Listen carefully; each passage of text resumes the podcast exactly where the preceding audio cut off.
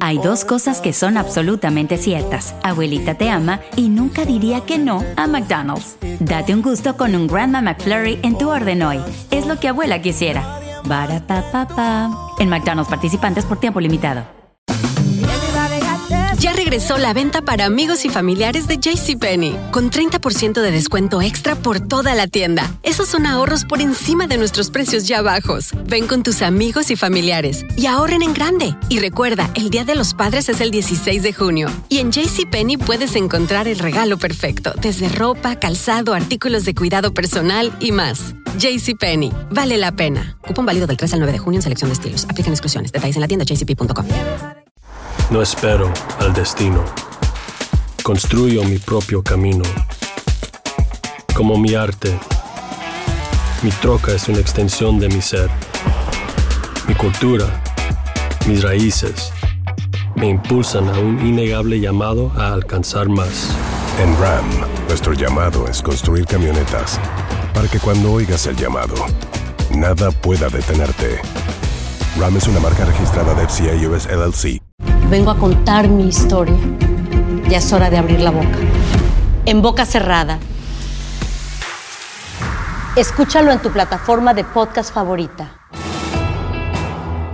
Bienvenidos al podcast de Noticiero Univisión Edición Nocturna. Aquí escucharás todas las noticias que necesitas saber para estar informado de los hechos más importantes día con día. Martes 25 de abril y estas son las principales noticias. Miles de migrantes de la caravana que avanza desde Chiapas a la capital de México protestaron indignados tras la muerte de uno de ellos, un hondureño de 52 años. Varios estados tienen disponibles unas pruebas que detectan si una sustancia contiene fentanilo. Las autoridades dicen que esas pruebas pueden salvar vidas.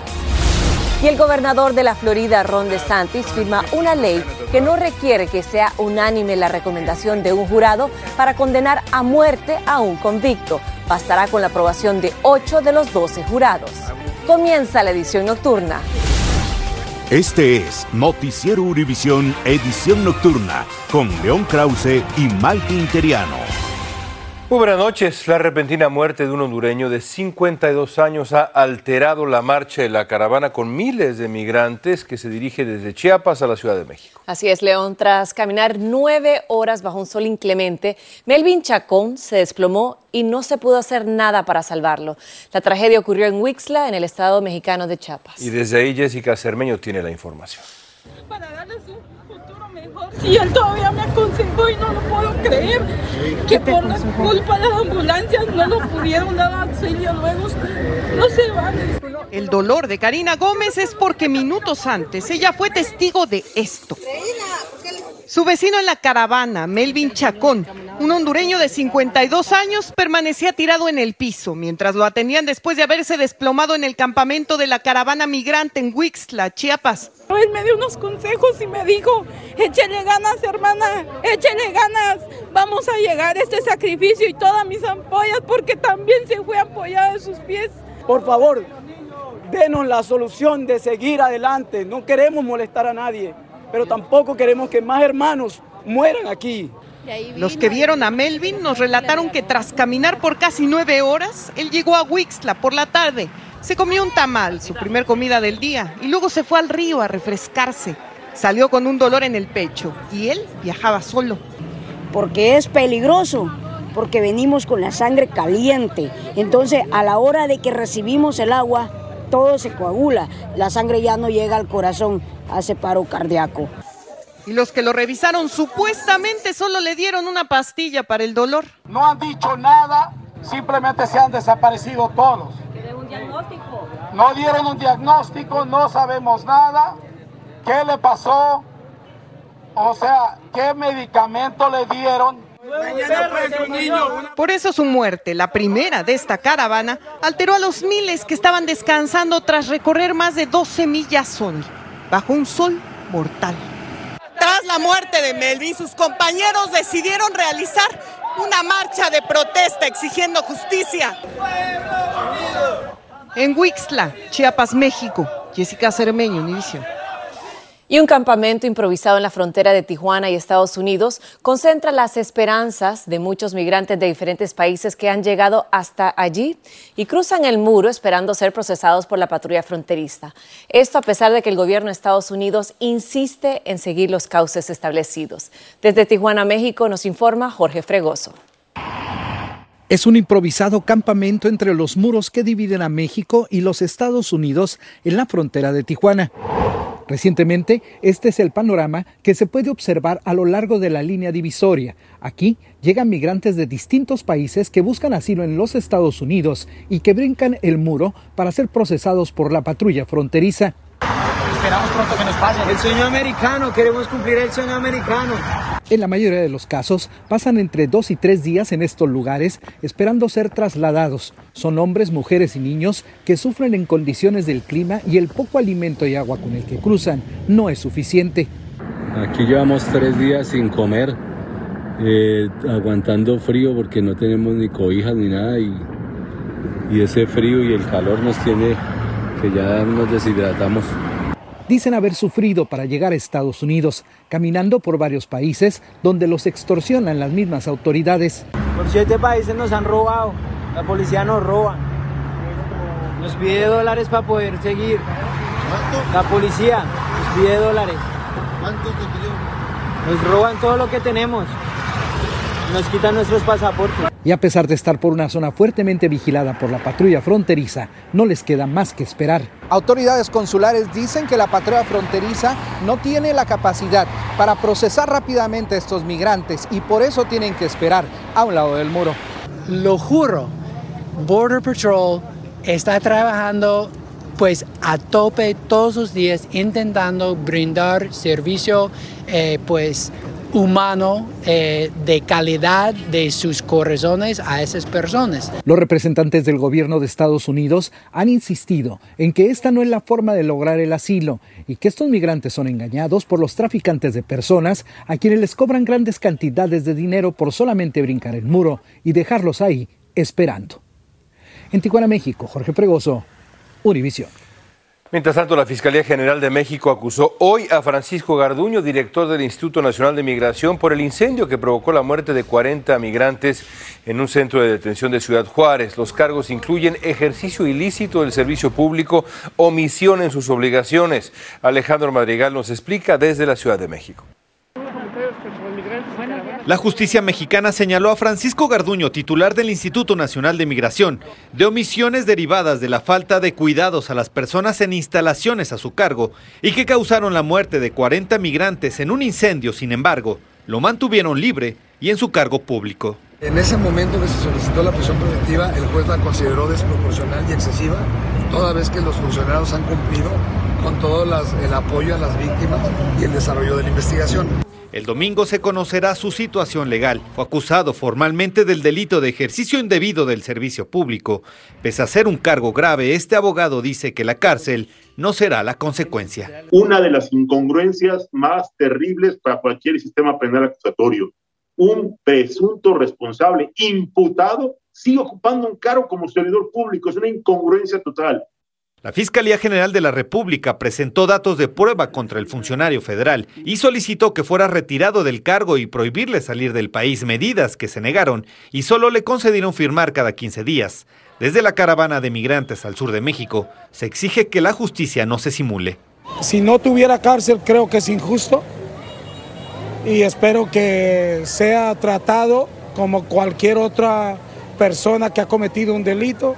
Estos videos previos al incendio donde se aprecian a agentes migratorios abrir la puerta de la estación migratoria para darles agua y comida, y la cual no se abrió y cobró la vida de 40 personas, no fueron usados contra Garduño, pero sí contra los otros detenidos, entre ellos seis agentes migratorios.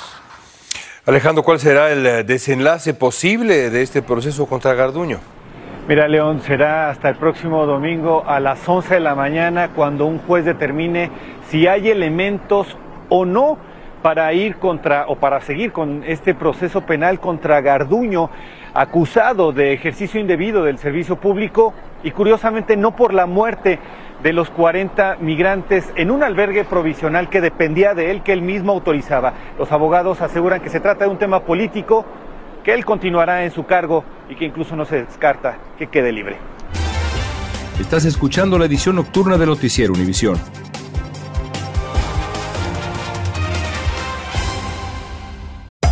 Hacer tequila, don Julio, es como escribir una carta de amor a México. Beber tequila, don Julio, es como declarar ese amor al mundo entero. Don Julio es el tequila de lujo original, hecho con la misma pasión que recorre las raíces de nuestro país. Porque si no es por amor, ¿para qué? Consume responsablemente. Don Julio Tequila, 40% alcohol por volumen, 2020. Importado por Diageo Americas, New York, New York. ¡Gabriel Soto! ¡Julián Gil! Esto es Cero Ruido VIP. Tus artistas favoritos participan en este juego donde no pueden hacer ruido. Yo soy bien competitivo. ¿Te habían invitado alguna vez a un programa a no hacer ruido? No. Te enfrentarás al ruidómetro con cientos de micrófonos que están listos para detectar hasta el más mínimo de tus movimientos. Hacer silencio te hará ganar miles de dólares. Cero Ruido VIP. Gran estreno el domingo 9 de junio a las 7 por Univisión. Continuamos con el podcast de la edición nocturna de Noticiero Univisión. Y a medida que aumenta la crisis de opioides en este país, algunos estados tienen disponibles unas pruebas que detectan si una sustancia o una droga contiene fentanilo. Los Centros para el Control y Prevención de Enfermedades emitieron instrucciones sobre cómo usar las pruebas que tienen unas tiras que cambian de color si se detecta el opiáceo. Dulce Castellanos nos habla sobre cómo estas pruebas pueden evitar muertes. Para evitar más muertes por sobredosis de fentanilo, condados como Los Ángeles están distribuyendo pruebas que pueden detectar el fentanilo en otras sustancias, como en la cocaína, metanfetamina y heroína. Usan la droga sin saber lo que tiene. Ellos le dicen que tiene una cosa, pero al finalmente no tienen eso. Tienen un poco de fentanil y ese poco de fentanil puede causar un sobredosis. El fentanilo es potente, es 50 veces más fuerte que la heroína y 100 veces más fuerte que la morfina. Porque es más barato y más adictivo, está siendo mezclado en otras drogas. La crisis de sobredosis en la historia del condado de Los Ángeles no tiene precedentes, dijo el doctor Brian Hurley sobre el uso de estas alternativas para acercarse a la comunidad. Los Centros para el Control y la Prevención de Enfermedades emitieron instrucciones sobre cómo utilizar las pruebas y organizaciones como Bienestar en Los Ángeles realizan clases para la prevención de sobredosis. Estás buscando por unas dos líneas. Dos líneas rojas indica que es negativo, una línea es positivo. Las pruebas tienen sus limitaciones. En el caso de analizar píldoras, se tendría que analizar pastilla por pastilla, ya que alguna de ellas podría estar mezclada con fentanilo. Una sobredosis de fentanilo puede revertirse con la naloxona, pero las pruebas pueden evitar una sobredosis accidental.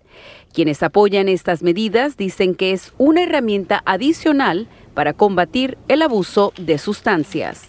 En Los Ángeles, Dulce Castellanos, Univisión. Mientras tanto, el gobernador de Florida, Ron DeSantis, decidió actuar tras la indignación que provocó que en 2022, por falta de unanimidad, un jurado no pudiera recomendar la pena de muerte para Nicolás Cruz, asesino convicto de 17 personas en Parkland, en Florida, evidentemente. DeSantis firmó una ley que de ahora en adelante no requiere la unanimidad del jurado para la pena de muerte. Guillermo González nos explica qué dice exactamente esta nueva ley.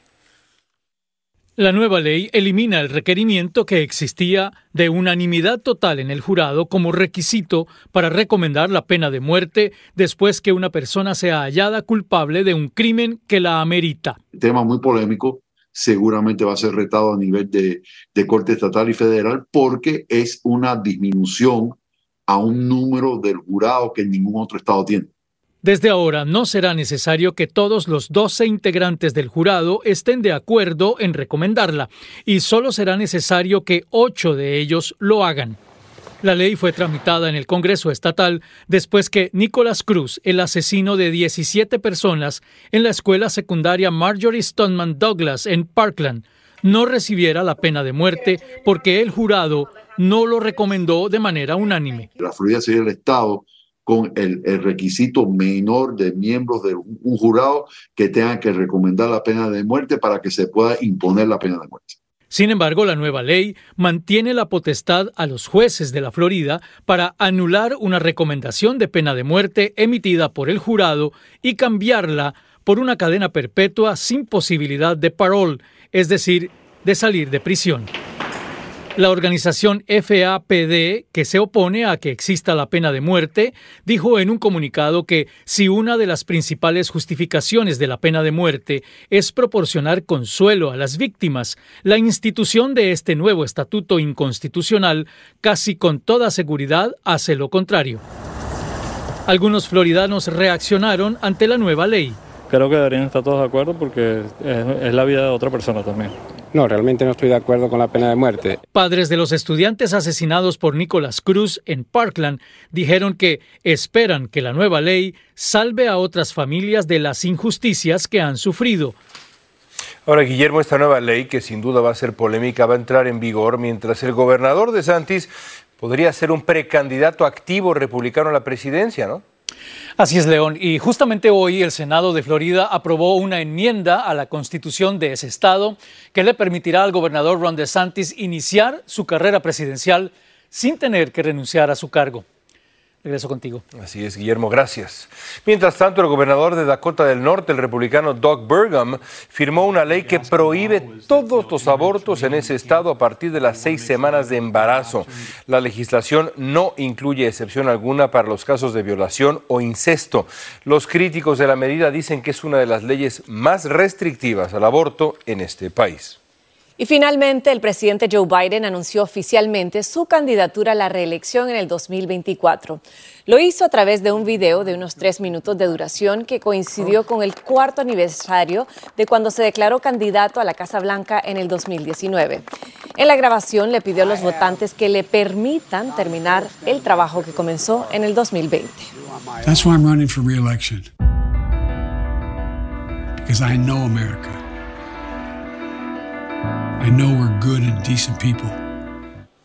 El presidente Biden llega con una imagen favorable entre los demócratas. Sin embargo, una encuesta de CBS News detalla que hay más nerviosismo que confianza. Y el presidente Biden hace este anuncio al mismo tiempo que enfrenta una baja aceptación histórica. Resulta ser que es el segundo presidente con menor índice de aprobación de los últimos 70 años en este momento de su mandato. Tiene apenas un 41% de aprobación después de sus primeros tres años de gobierno.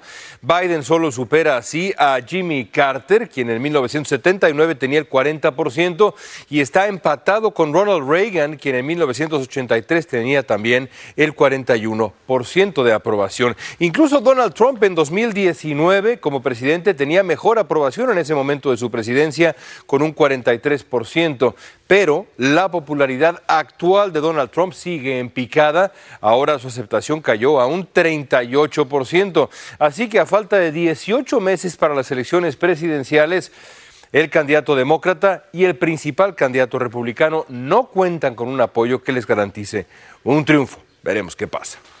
Un juez de la Corte de Los Ángeles sentenció a dos condenas de cárcel de por vida a Heather Baron, madre del pequeño Anthony Ábalos, y a su pareja, Karim Ernesto Leiva, por el homicidio y tortura del pequeño de 10 años.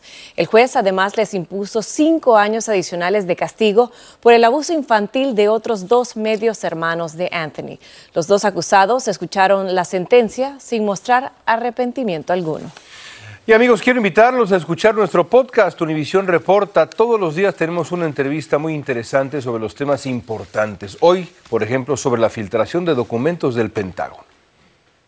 ¿Cómo es posible que un paquete de documentos secretos ande circulando en juegos de videos por todo el mundo, en plataformas que ni sabemos cuáles son, más de un mes, seis semanas, y que nadie en el Departamento de Defensa en la CIA, en el FBI, en el servicio postal, ¿verdad? ¿Cómo es posible que ellos no se percatan? Eso es el gran fracaso. Invito a suscribirse a Univisión Reporta, ahí está el código QR. Todos los días temprano una conversación que créanme les va a interesar. Y va a aprender muchísimo. Continuamos con el podcast de la edición nocturna de Noticiero Univisión. La violencia en Haití ha llegado a nuevos niveles terribles con el linchamiento de al menos 10 presuntos pandilleros en Puerto Príncipe. Según la policía, los bandidos armados viajaban en un vehículo y de ahí los residentes en contra del crimen los bajaron, los lincharon y les prendieron fuego. Este video de la agencia Reuters muestra los cuerpos quemados, apilados ahí en el camino. Las pandillas en Haití se han fortalecido desde el asesinato del presidente en 2021. Terrible. Y un estudio realizado por científicos británicos señaló a Guatemala, Honduras y Nicaragua entre los países del mundo más vulnerables a las fuertes olas de calor a medida que se intensifica la crisis climática. Son vulnerables debido al gran crecimiento de sus poblaciones y al limitado acceso a cuidados de salud y a sistemas de energía. El calor extremo es uno de los más mortales desastres naturales. Gracias por escucharnos. Si te gustó este episodio, síguenos en Euforia, compártelo con otros, públicalo en redes sociales y déjanos una reseña.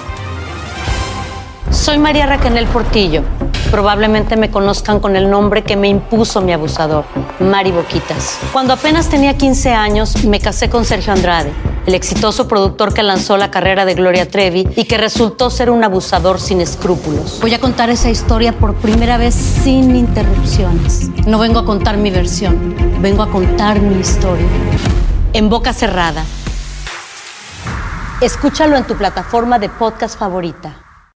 ¿Qué tal amigos? Soy Sandarti y quiero invitarlos a mi nuevo gran show llamado Cash, el peso del dinero. Yo seré el conductor. Aquí están sus cuatro posibles respuestas, pero tendré como capitanes a Doña Lucha y Albertano. Ustedes van a tener que jugar debajo de esas cajas. Si responden bien, no corren ningún peligro. Pero si llegan a fallar, quedarían inevitablemente aplastados. El nuevo Game Show. Cash, el peso del dinero. A partir del domingo 9 de junio a las 8. Por Univisión.